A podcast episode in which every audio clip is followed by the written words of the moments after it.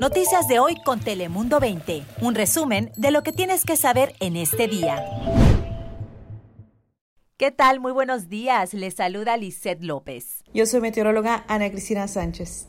Hola, hola, les habla Fabián Bouzas. Y esta mañana te queremos contar que ocho gimnasios del condado de San Diego han presentado una demanda en contra de varios líderes estatales y también locales. Bueno, esta demanda desafía las órdenes de salud pública relacionadas con la pandemia del coronavirus. ¿Qué sucede? Pues esta demanda que fue presentada en la Corte Federal de San Diego, pues señala que la orden de quedarse en casa ha causado daños catastróficos a la economía de California y que pues los dueños de los gimnasios han tenido muchos problemas y dificultades en poder realmente pues satisfacer sus obligaciones financieras, económicas, que se han visto obligados a cerrar sus negocios, a despedir a muchos empleados, afectando pues a las familias de estos y que ha sido un problema para muchas personas.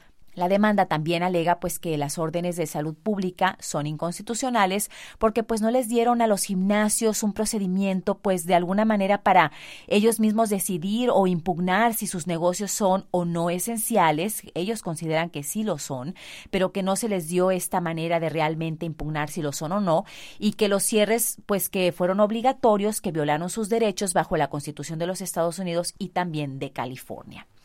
Y en otras noticias, fíjense que el Distrito Escolar de Chulavista inició ya un programa de pruebas del coronavirus, el cual va a ayudar a la transición del regreso a clases en persona. Y les cuento que, bueno, ya el distrito está en comunicación con una empresa en la zona de Irvine que se especializa pues en entregar diagnósticos de una manera muy rápida a las empresas que regresan a sus empleados también de una manera rápida y también segura a sus lugares de trabajo. Y ahora quieren aplicar estas técnicas, pero en el distrito escolar, pues para ayudar a los estudiantes y a los maestros a regresar a los salones de clase y a la escuela, ¿verdad? De una manera segura. El distrito escolar de Chulavista, pues les informo que es uno de los más grandes del estado de California porque tiene más de 30 mil alumnos y se encuentra, pues lo hemos hablado en Telemundo 20 muchas veces, en una de las zonas más afectadas por el coronavirus.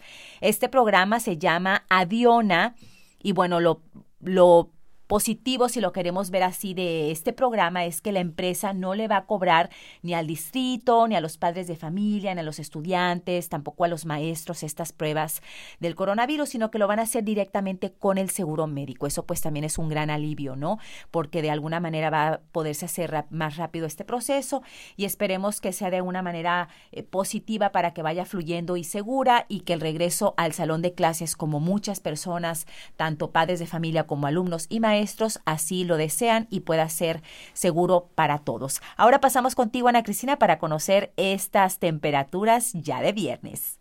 Gracias, dice. Llegamos al viernes con temperaturas en ascenso. Lo que es al interior de nuestro condado, temperaturas estarían oscilando en los 80 hasta 85 grados en Ramona. Para Tijuana, 26 grados centígrados. Y en las playas tendremos temperaturas que se mantendrán entre 72 a 75 grados Fahrenheit. Una noche bastante agradable con cielo despejado y ya la luna se comenzará a ver un poco más llena. Ya mañana por la noche será luna llena, pero sí tendremos algo de nubosidad. Sin embargo, hoy un día bastante agradable y un fin de semana con temperaturas más cálidas de lo normal. Ahora paso contigo, Fabián, ¿qué nos tienes? Muchas gracias, Ana Cristina. Precisamente esas temperaturas cálidas durante el fin de semana podrían incluso animar todavía más a la gente a ejercer su derecho al voto, porque precisamente les tenemos que hablar de esta alta participación en las votaciones para las elecciones generales. Y es que el registro de votantes del condado de San Diego ya ha recibido más de 937.000 boletas electorales. Esto supone un gran aumento de la participación, ya que en las últimas elecciones presidenciales de hace cuatro años se emitieron un total de 1.300.000 votos. Muchos votantes todavía tienen pendiente de enviar su voto durante los próximos días. Hemos hablado con Manuel López, votante, que nos cuenta cómo está viviendo dentro de su familia estos últimos días antes de las elecciones generales. Los senté los, a mi papá, mi mamá y mi hermana y es la primera vez que mi hermana va a votar, especialmente en esta elección que es muy importante para, no nomás para la comunidad, pero para toda la nación. Recuerden, quedan ya pocos días para realizar el voto. Hay una docena de localizaciones en bibliotecas y escuelas donde usted puede depositar su boleta en todo el condado. Los trabajadores estarán allí recolectándolas todos los días, incluidos este fin de semana, tanto sábado como domingo, hasta el día de las elecciones del próximo martes.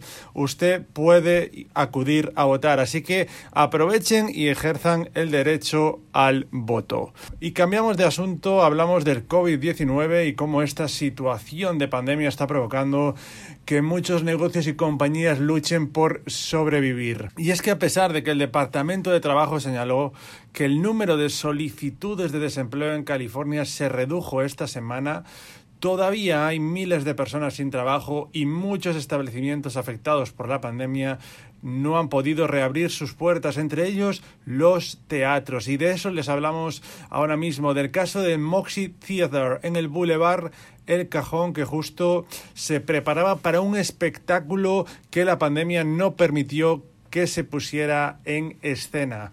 Ahora están obligados a recaudar 60 mil dólares para finales de año para poder subsistir. Son varios los teatros en San Diego que no han podido operar y que también se encuentran en aprietos. Desde Noticias de hoy, desde Telemundo 20, todo nuestro ánimo. Lisette, ojalá podamos contar en los próximos meses que el Moxie Theater ha podido recaudar ese dinero y siguen operando. Lisette, acabamos contigo. Cuéntanos qué tenemos para terminar.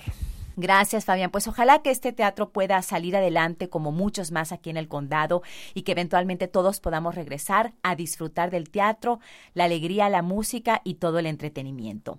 Y bueno, ustedes ya saben que la cuenta regresiva sigue adelante. Estamos ya contra el reloj para el gran día de las elecciones presidenciales. Y si ustedes no han dejado su boleta electoral o no la han mandado por correo, pues ya le quedan pocos días, así que ya no esperen más. Recuerden que por primera vez en la historia y debido a la pandemia del coronavirus, pues el condado de San Diego abrirá las casillas electorales por cuatro días consecutivos en lugar de solamente lo que es pues el 3 de noviembre, el día de las elecciones. Y va a tener menos casillas, porque usualmente tienen alrededor de 1.500 ubicaciones en todo el condado aquí de San Diego, pero en esta ocasión solamente va a haber 235 abiertas. Pero hay varias medidas de salud y de seguridad que se deben de tomar en cuenta si usted va a llegar a votar. Puede irlo pues a hacer en auto, dejar su boleta electoral, no bajarse del vehículo, puede hacerlo en persona. Algunas, algunas personas en la comunidad pues señalaron no realmente confiar en el, en el correo, ¿verdad? En el servicio postal y prefirieron ir en persona a dejarlo a lo que es la oficina del registro del votante. Algunas ya estando ahí, con su boleta en mano, pues decidieron o deciden votar en persona. Pero cualquiera que sea su elección, déjeme le recuerdo cuáles son las medidas de salubridad que tiene que tomar en cuenta. Antes de entrar, usted va a tener que llevar puesta su mascarilla o cubrebocas, debe de respetar el distanciamiento social, las áreas de votación van a ser desinfectadas después de que cada votante las utilice y los lapiceros o plumas que sean utilizados van a tenerse que tirar a la basura. Le recuerdo que el registro de votantes está abierto de 8 de la mañana a 5 de la tarde todos estos días, incluyendo el sábado, el domingo y el lunes. Y el martes, que es el día de las votaciones, va a estar abierto desde las 7 de la mañana y cierran hasta las 8 de la noche. Acuérdese que puede ir a votar en persona o si desea, pues en persona también dejar su boleta electoral ahí. Pero no deje de hacerlo usted que tiene, si tiene la oportunidad, ejerza su derecho al voto. Yo soy Lisa López. Recuerde que todos los días tenemos noticias en Telemundo 20.